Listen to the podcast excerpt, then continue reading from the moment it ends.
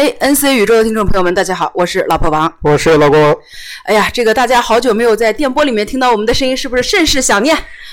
对，所以我们今天特意录一期国庆。双节特辑，国庆中秋，主要是害怕大家在这个高速公路上堵着也无聊，呃，那无聊也是无聊，那听听我们的节目，反正也挺无聊，就无聊也就一起无聊一下。对，比如说在高速公路啊，在商场排队啊，在游乐场排队的时候，可以顺道听我们那个听我们的节目。在商场排队，这是什么鬼？商场在在饭店呀，在在在食堂，不是食堂，在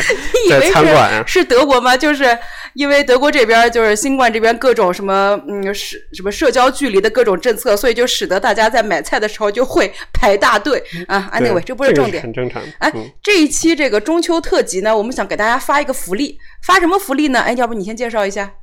哎，算了，我来说吧，因为我老公王感觉没接得住这个梗，就是给大家发一个福利呢，就老公王因为他是做物理的嘛，所以呢想给大家发个福利，就是来跟大家聊一聊光刻机啊。你然后关于这个我要再说一句，然后呢这个我这个老公王呢，他为了这个光刻机这一集呢，还专门做了这个这个准备啊，做了小抄。就是怎么讲呢？就是呃，虽然说这个节目呢是由我们两个人这个共同完成的嘛，但是呢很少。就是由由我来谈关于我专业的问题，所以就觉得我们总是去采访别人的专业问题，但是很少去谈谈论关于我的专业的问题啊！不不不，我觉得这个话题不能这么说，因为你不是专业做光刻机的，对，应该这么说，就是没有没有体现出你的专业智商，哎，对对对，这是第一次。其实这不是第一次，就是大家很多时候可能呃在节目中可能零零星星也知道我们曾经有过一个失败的尝试，就比如说给大家聊一聊什么叫。量子 计算，然后呢，每就我们一共录了三次，然后老公王每一次都在说，哎，比如说给你抛硬币啊，抛一百个硬币啊，五十个正啊，五十个反啊，哎，讲到这个大家初中生都能够听懂的话题之后呢，他就再也讲不下去了。所以我们看看这次光刻机我们有没有翻车？对，光刻机呢，呃，关于就是不能叫光刻机啊，实际上叫光刻技术。呃，这个东西呢，其实老实讲不是我的专业，因为因为我我博士呢实际上是呃做一些跟光谱、红外光谱啊，然后有机半导体这一类的这个工作，包括现在呢是做一些就是低维的半导体材料的这个超快光谱。你说的这个太太复杂了，能说说人话吗？所以简单来讲就是说，实际上我呢呃没有实际的去操作过进行一些这个所谓的微纳加工，因为呃当然说我的我读博士的组里面的微纳加工。对大部分人来说，不知道这个是叫微纳米。就是就是就是利用光刻技术来进行一些那个微型器件的加工，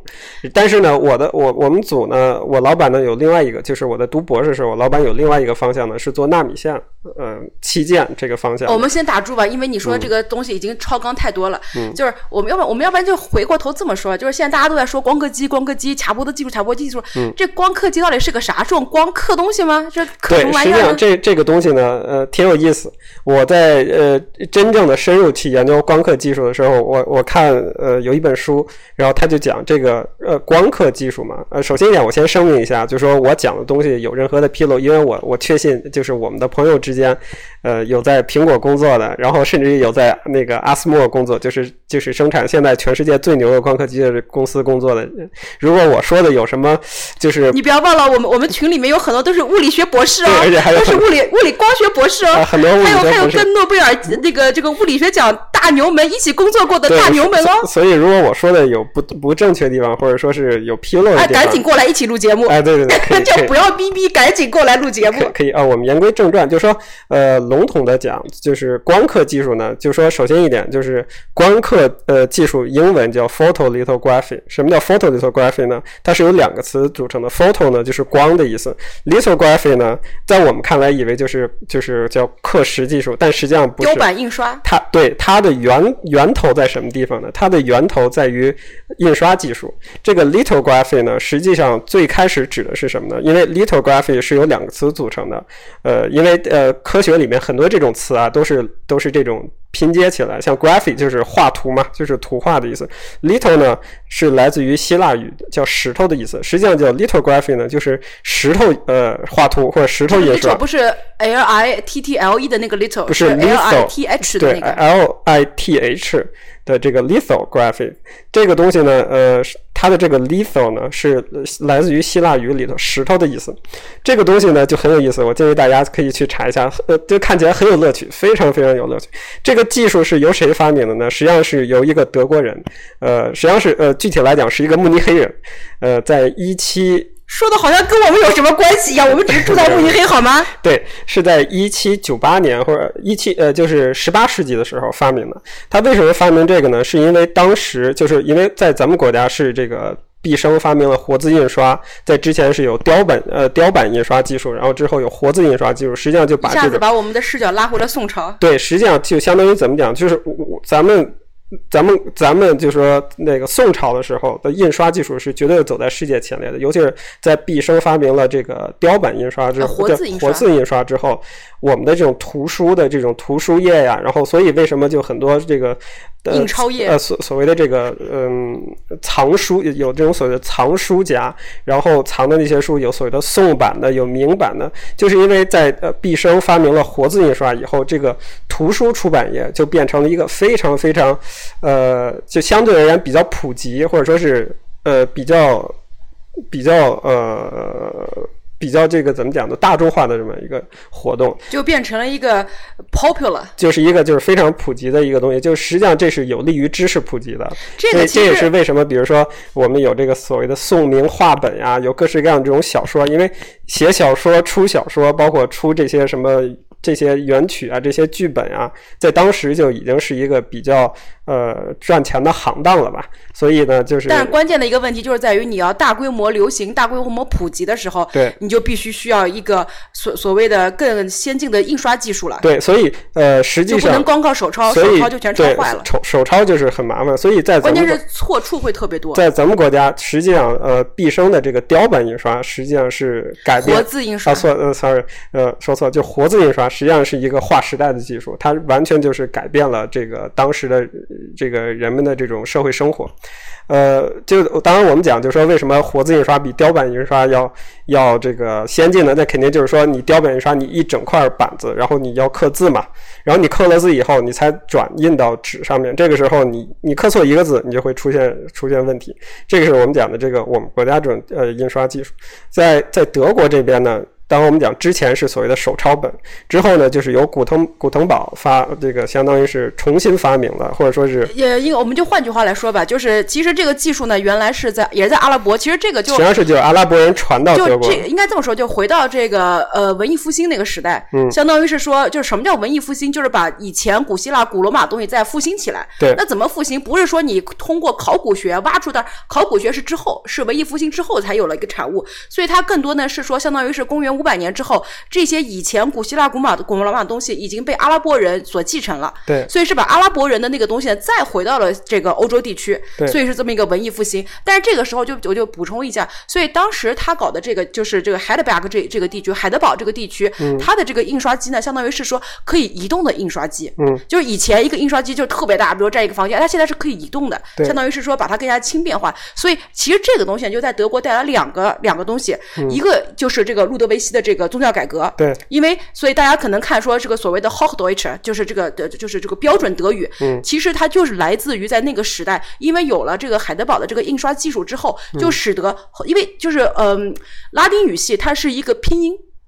拼音语言，所以你把这个文字确定了之后，你的这个语言也就确定了，就是你的发音方式也就确定了。所以这是一个非常大的一个一个改变。所以就相当于是海德堡来印了这个古登堡，古登堡就是在古在海德堡这个地区，古登堡这个人发明的这么一个或者说重新改造的这么一个印刷技术，使得路路路德宗的这么一个呃这么一个就是。基督教的这个教义能够更大规模的被传播，它传播的过程中，一方面促进了德国的新教的发展，另外一方面也使得这个 Hochdeutsch，就是这个所谓的标准德语的德国普通话被更加普及，所以这么有这么一个背景。所所以呃，但是这里面还存在一个问题呢，就是古登堡的这个这个印刷技术呢还是很贵。然后还是会有各式各样的问题，而且而且就是说，可能从材料上面成本很高。这个时候呢，在十八世纪的时候，就十八世纪末期，就是一七呃九几年的时候，这个叫 Alois 呃什么什么这个人，呃慕尼黑人，他呢就发明了一个这个所谓的这种我们就是我们所谓的这个叫 lithography。这个 lithography 呢，实际上就是一种石。在石头上，就是石灰岩上面的一个呃雕刻印刷技术。它这个技术呢，在我看来就说非常聪明。它是怎么做呢？它就相当于在一块非常大的抛抛光的石灰岩的石板上面。然后呢，它的呃那个利用的技术呢很简单，就是一个水油分离技术，就是在清水的表面上面，你油是没有办法附着的；在清油的表面上，水是没有办法附着的。它只用就用了这么一个很简单的这样一个物理一个化学实着，呃呃，这个化学的这种物理的这样的一个这样的一个现象，他发明了这个所谓的这个叫 lithography。它是怎么做呢？就是说他在抛光的石灰岩的这个石板上面，你用油性的笔，就是所谓的蜡笔也好啊，或者怎么样，这种油性的笔、蜡笔，你在石板上面画上你的，比如说你的图画，或者说画上你的这个，包括我们看那个视频里面有所谓的这种乐谱啊，什么这些东西。然后呢，你画完之后呢，你相当于你这部分就被蜡笔所覆盖了，对吧？这个时候呢，你在这个在在这个。这个整个的石板上面用用这个掺了阿拉伯胶的，呃，就是阿拉伯胶用呃，在这个表面上洗一次。这一这个阿拉所谓的这个阿拉伯胶呢，实际上是一种这个，就是实际上在画画里面会用到的。它实际上在我看来是一种表面改善剂，就是把没有被，就是它它相当于什么呢？就是把没有那个用没有用画笔附着的地方呢，变得非常的清水。就是实际上就是一种表面改善剂，就是使这个其他其他地方变得很清水。然后呢？什么叫变得很清水？清水的意思就是说水更容易附着在这个地方，因为我们讲这个所谓的所谓的清清水不是清和重是就是亲亲就是亲就是亲近的亲，就是相当于有所谓的亲水和疏水嘛。我们讲亲水的话，就就好就好像这个荷叶的表面一样，你如果一个水水水珠，这个叫出水疏水疏水水珠掉到荷叶的这个表面上面以后，它会形成一个一一粒一粒的这种这个水珠，它不会。变成一滩水，不会附着，上了毛衣一样被毛衣吸了，不会附着，这就所谓的疏水。清水呢，就是说你水放在这个表面上面，水就会摊开，很容易就就变成一个平面。然后它利用阿拉伯胶呢，相当于因为石灰岩它也是相当于是多孔的这么一个表面，虽然它抛光嘛，它呢会渗入到这个石灰岩当中，实际上它就改变了没有被蜡笔附着的这个表面的。呃，亲水性实际上让它变得更亲水。然后之后呢，他再用呃阿拉伯胶和呃硝酸呢，稀硝酸呢，再把这这一面呢稍稍微的腐蚀一下，就改变了它周围的这个化学的这个性状。这时候就是相当于是使它的这个没有被蜡笔或者油笔附着的地方变得更加的亲水。之后呢，他用油性的材料把我上面的这个所有的这些画的图案呢，再把这些蜡笔的这个全部去掉。这个时候呢，你就相当于什么？你就得到了一个表面上面，实际上你得到了两种不同性质的材料。一种性质材料就是被蜡笔覆盖的这个地方呢，它是没有。没有被这个所谓的表面改善过的，所以呢，它是可以被油附着的，因为它被蜡笔附着了嘛。然后呢，其他地方呢就是亲水的，但是呢，它不亲油，所以这个时候呢，呃，它之后呢，可能你在在这个呃再在一个整个表面上面再涂一层，呃，就是油性的物质，实际上呢，就是说使这个之前被蜡笔覆盖过的图案呢变得更加亲油。但是清油呢就不亲水了，然后没有被蜡笔覆盖的部分呢，它它是还是它是亲水的，所以它油呢是没有办法附着在这个表面。这个时候呢，就好像我们的所谓的这个雕刻技术一样，就是相当于是我们有所谓的阴刻或者阳刻，我们就。但是我们是相当于是利用的这个，比如说刻刀，把这个表面呃是改变了它的物理性质，它的这个凹凸性，我把它改变了它的凹凸性，就把它这个周围的，比如说我们想刻一个名名字或者这个章啊，我把这个字啊，呃，我要保留的比。部分，比如说这个所谓的这个阳刻，就是把我我我我有点搞不清楚到底是阴刻还是阳刻。就是比如说我们想保留的是为字的话，我就把周围的这个给刻掉。但是它这个时候呢，它这个在这个所谓的这个 lithography 技术里面，它就是利用化学的这么一个过程，它就是把呃不想要的部分变成清水的，想要的部分变成清油的。然后呢，之后呢，就是我们看到就是以前。呃，可能现在还在有这个所谓的丝网印刷呀什么的，就在这个表面上面涂上油，就是用那个大的那个油滚子这个其实你你你你没发现就是。其实这也很有意思啊，因为那个时代，因为你的这个印刷技术发生了一个改变之后，比如说我们当时去伦勃朗之家，就是在那个荷兰，在阿姆斯特丹，我们当时去的时候，它也是一样的。它那个呢，就是 lithography。它那个呢是叫叫雕版印刷，就是它实际上也是一种雕版，它是铜版印刷嘛，它实际上是把那个呃这个铜的基底。可能是呃用化学的不呃技术刻蚀掉，但它这个就非常简单，它在石头上面，它不需要用强酸呀，不需要用什么，它只需要用一些这个所谓的阿拉伯胶，就改变它的物理表面性质。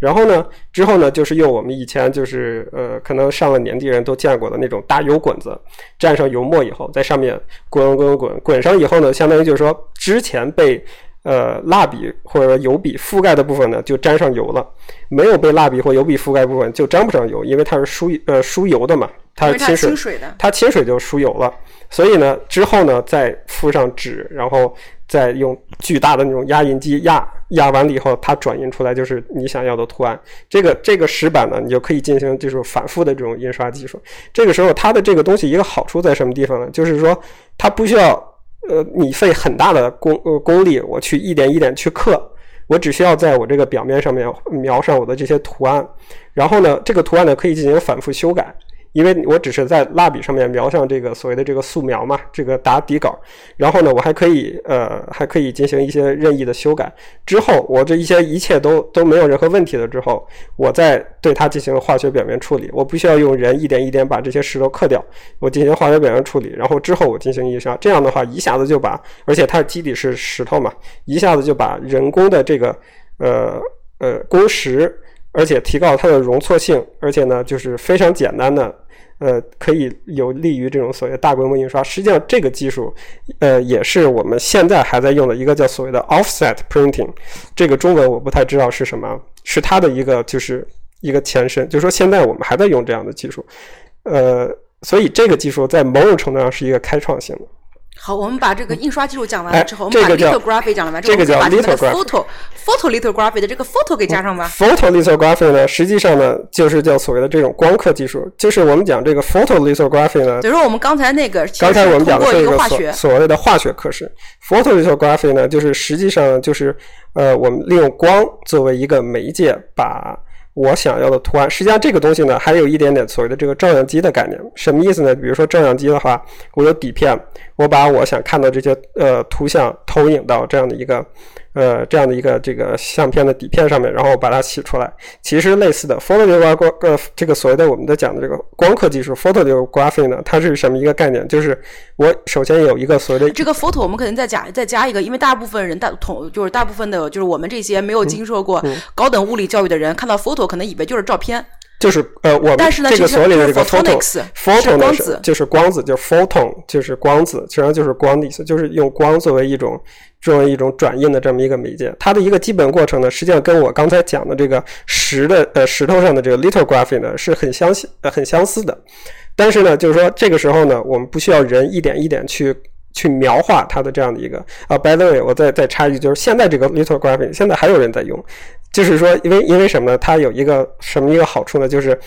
呃，首先一点，呃呃，大很多这个所谓的这种艺术家会会选用这样的一个技术，因为你既有这个油画或者说是这种墨笔的这样的一个质感。同时呢，你还可以利用一些小刀啊，在那个上面划一些这个图案出来，它还有还还带有一些这种所谓的雕刻的这样的一个这样的一个感感觉出来。这个时候你印出来的这个效果呢，就会非常的漂亮。就是大家其实现在如果是在这个欧洲的各个艺术馆去观看的话，它很多还有这种特展，会有还有专门的 lithography 特展，就是它所呈现出来的这么一种美感和我们单纯油画的这种感觉是完全不一样的。是不一样的，因为它就还还在某种程度上还带带刻带有一点点这种雕。雕塑的这样的一个特征，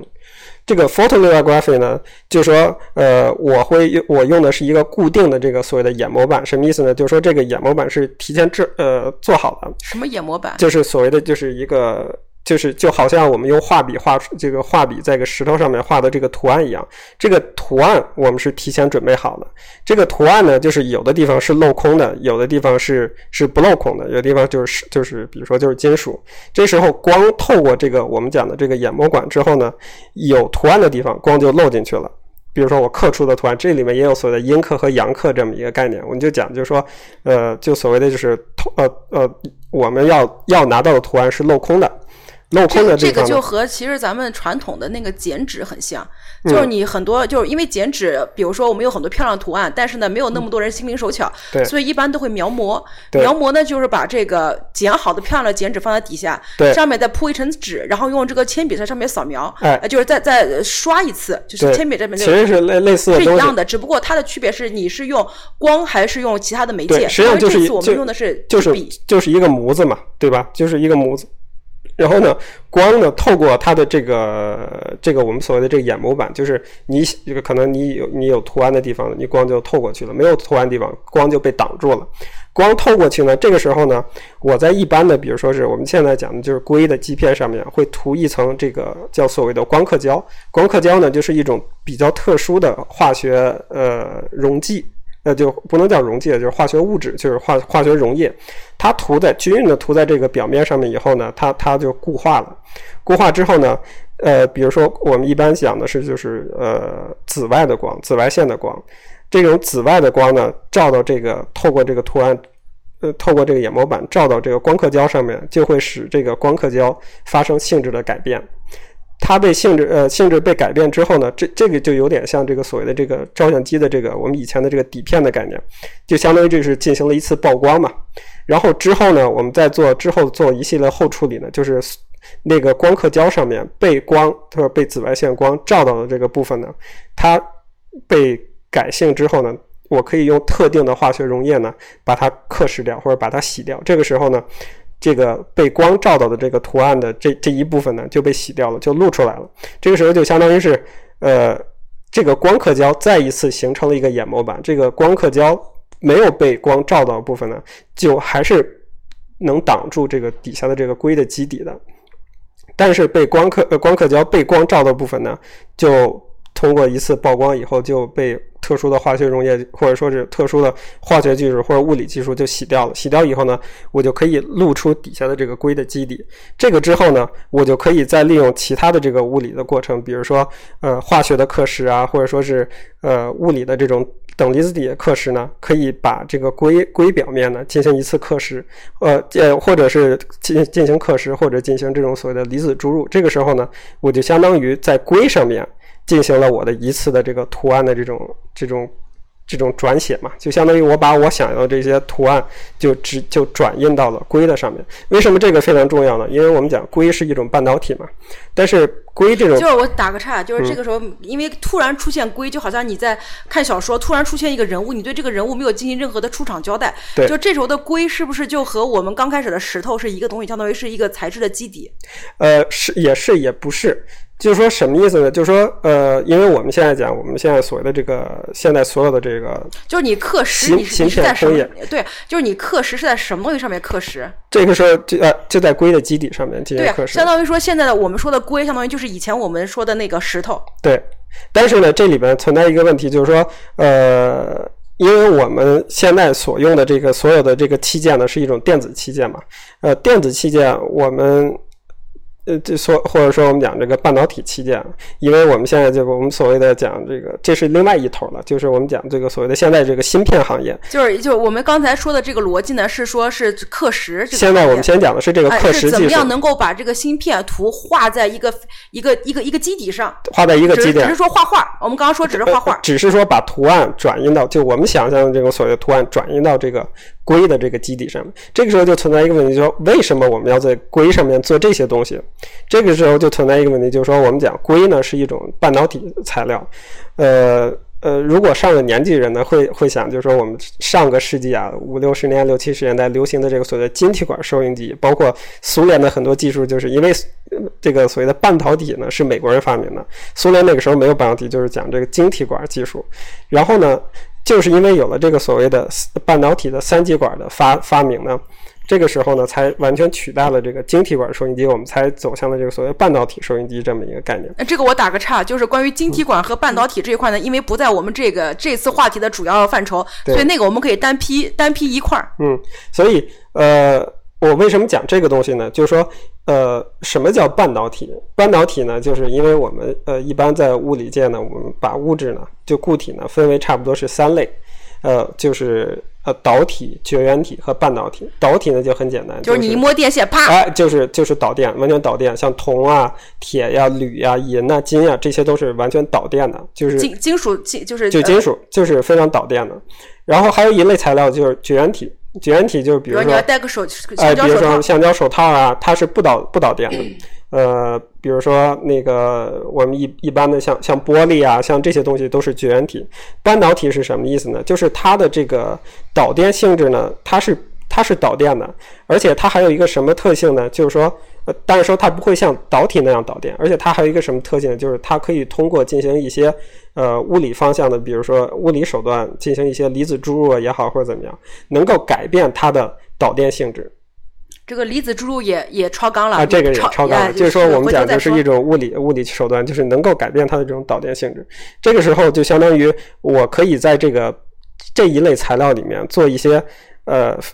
就像就是做一些非常多的这样的一个手段，来使它的这个导电性质呢，呃，发生不同的变化。这个时候呢，我们呃，我们跳过很多这个物理性的细节了，就告诉你们，就是说我们可以利用电的手段，比如说我们加多少电压啊什么的，在这个电子器件当中呢，能够实现它的一个。呃，开和关的这么一个控制，就是这个这个时候我们就打个岔，嗯，其实就是最简单的这种像逻辑电路，因为现在我看我们家小侄女儿现在也在搞这些小玩意儿，其实就是我们小时候可能就是看了就是两根导线一连，小开关一关，然后小灯开会开会灭，然后这个时候呢可能会是就是老师如果说是会按照比如说未来半导体的这个思路给你进行一个物理基础物理的教学的时候，他可能会给你做一个简单的逻辑逻逻辑电路，这个就做出一个语飞门，这个里实际上就是这样的，就是说我们想。呃，我们一般想就是开和关，就是我们比如说电灯的这种开和关，它这个是它这个是机械的嘛，对吧？我们就是呃，我们合上闸就是就是通电，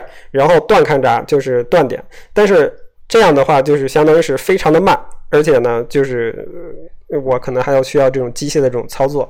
关键是像这个雨分门呢，改它只是改变了一次。像这种雨分门，它一个好处就是什么？我可以通过不同的电平的这样的一个控制，或者说我通过不同的电压的这样的一个控制，我能够实现这样的一个，比如说这个所谓的门电路的一个开和关。这个开和关为什么很重要呢？就是因为我们现在所有的这种计算机技术，完全是基于这个所谓的传统的这个二进制的这样的一个计算技术。二进制的意思就是我有零和一，怎么表示零和一呢？就是一个门电路的关就是零。或者说是一个门电路的低电平，我可能是一个，或者可能是一伏啊，或者呃，或者说是零点几伏啊，或者这是一个低电平，就是零。高电平，比如说是五伏，或者说是一点一点几伏这样的一个，有这样的一个差，就发生了。导电和不导电的这么一个转换，导电和不导电这么一个转换，这个导电和不导电转换就是来自于我对硅的这个基底进行了不同的性质的改变。我们怎么实现它的硅基底性质改变？就是我们包括讲之前有离子注入啊，做进行一些呃这种呃沟道的刻蚀啊，但是这个东西这个时候又存在一个就是呃。我们想在这个硅上面做做出非常多的这种小的这种器件，我们怎么把它做出这种非常小的器件呢？这个时候就我们又回到了我们刚才讲的，我们要做这个做所谓的光光学的这种刻蚀技术。光学刻蚀技术就是说，我们把它的这个已经写好的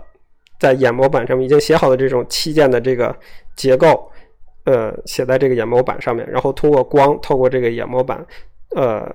把它的图案转印到这个。硅上面，我来先给你翻译一下，就是大家可可能刚才听的就是稍微有一点就是模糊，因为可能很多听众不是这个行业的，嗯，就相当于是说，就是你用一个超级放大镜去看这个芯片，就不要想就跟你指甲盖那么大，对，你想的其实可能是放大个一千倍、一万倍，嗯，那如果你放大了这么多倍了之后呢，相当于就是说你画了一张非常复杂的电路图，对，在这个上面，这个上面呢有很多的开关，有很多相当于这个开关实现了很多的逻辑需要，对，然后是把这么一个东西要腐蚀在这个硅的基底上，刻蚀，呃，哎，它不仅仅是呃课时是。非常简单的，实际上是第一步了。当然说我们有存在有有有刻蚀啊，然后因为它每一个门电路实际上是呃，我们讲的是说有一个有一个 mouse，就是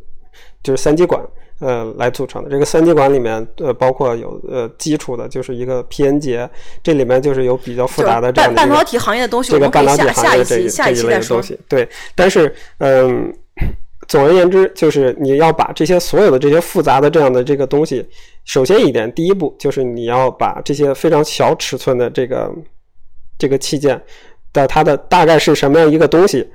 呃，转印到这样的硅下面，然后对它第一步可能进行刻蚀，然后呢再做离子注入，然后再做这个电极的这个热沉积。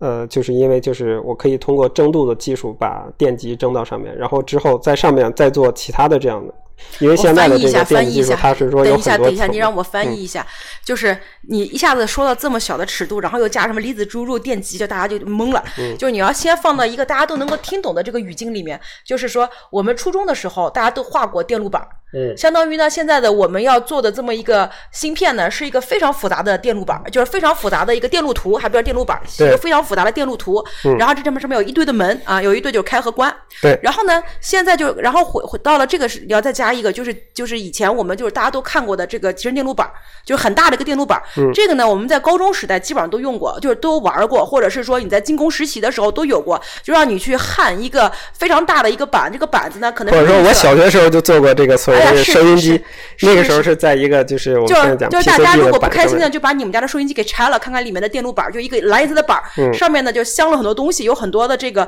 用焊接，就是我们一般进攻实习的时候或者高中的时候都会让大家动手做这个东西的，嗯，就是你自己。画一个电路板，然后呢，你会把它通过焊接，把一些，比如说一些这个，嗯，就是刚刚说的这三极管、元器件，元器件，就是焊，就是一个个小玩意儿，然后焊到那个板上，那个板上其实是有一个基本的这个电路图的，然后呢，就不是电路图，有个电电路的一个有个有个线路的存在的，只不过说呢，你通过不同的焊接，就把它和不同的电路能够焊能够焊上，能够实现你之前画的这个复杂电路图的这么一个效果。对，所以这个呢，是我们大家都能够理解的哈，就是大家就只要有有过这个。高中知识，大家都能理解，就是一个特别大的一个电路电路板。绿颜色那个板儿，现在呢，就是说我们就是因为这个板儿，我们原来是通过手焊，你可以把这这个就是元器件能够焊在这个上面。对。但是呢，就是现在如果说我们要变成一个芯片，相当于是 PN 结了，然后这个时候呢，就是就我的意思就是在你在呃对，你在上面要实现这个，就是实际上我们讲就是一个芯片里面它有就是成千上万个这样的一个这个器件，而且都是由这个我们讲的这种导线，我们现在想的导线连接。但是这个时候你就要把它的这个所有东西都。集成在这样的一个非常小的，像指甲盖这样的一个芯片上面。这个时候你不能由手来完成的，它就是有一系列的这个所谓的这种物理技术完成的。这个技术首先也比如说就是由光刻，先光刻出图案，然后之后呢再进行一些这个热物理的沉沉积啊、离子注入啊，就相当于是你之前拿那个电焊焊上去的电路图，就是这这是这么个东西了。对，大概就是这样。就是他刚才说的这个离子注入啊什么的，就那么多超纲的，其实就是跟你电焊是一样的。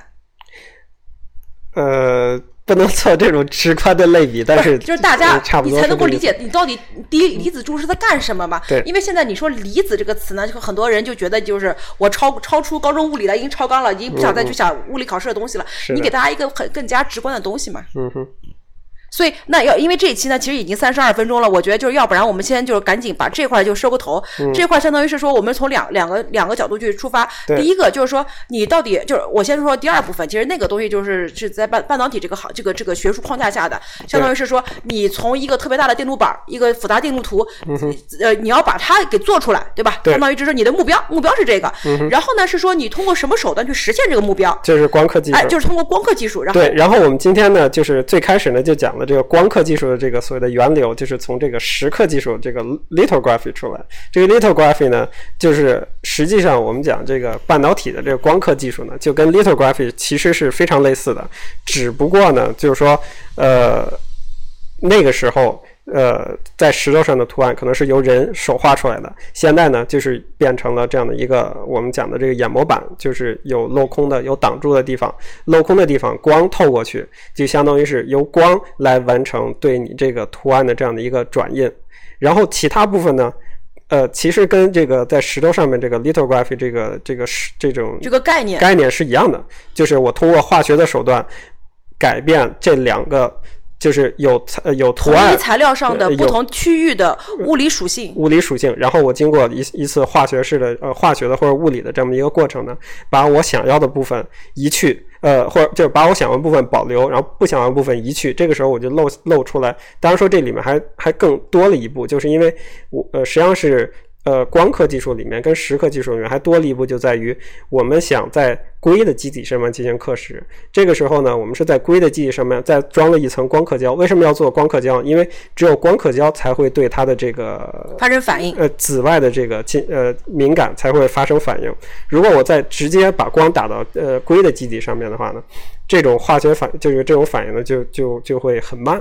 就其实这个，因为我们中间还跳过了这个照片这个这个这个技术，或者说那个时代的这个行业。对。因为其实这个概念也是一样的，因为比如说我们我们这个照片曝光的时候，其实两个一样，用的其实都是紫外。对。因为我们照片曝光要进的一个所谓的小暗屋，用的是红外。也不能叫紫外，就是呃，我为什么讲这个光刻技术又跟照片技术很像呢？就是因为就是光刻呃有光刻胶的存在，因为你光刻胶对光。呃，对，比如说在特定波长的这个光敏感，呃，你进行了一些曝光之后，你被呃接受光的部分，它的这个。性质会发生改变，就发生改变。就这个就是这个这个时候就就好像我们冲冲这个冲洗摄像这个照相照照片的这个，所以其实这个我想说的是说，其实相当于说这个概念其实一直都有的，对对吧？只不过是说原来我们是通过一个非常一一个呃更加笨一点的，就没有没有笨和不笨这么一个区别，只是说在那个时代，就是我说的更加难听一点，就是其实那个时代有大量的眼睛术士、炼金术士。他们对于化学材料的这个了解，虽然他们不是十八世纪就已经不是炼金术士了，好吧？你之前那个时代，人家发明这个的人可是正儿八经的化学家，你正儿八经的化学家了。你化学之前，那你不就是炼金术嘛？就是你是更早一个时代嘛？相当于是说，它是有一个时代的渊源的一个一个一个一个一个一个发展。其实不是说任何一个技术是是是石头里蹦出来的，天上掉下来。这个完全不是呃，从从天上掉下来，就是你看到它以后，甚至于你看到我们现在的呃。我们现在可能有所谓的这个，就是大规模的有激光打印技术。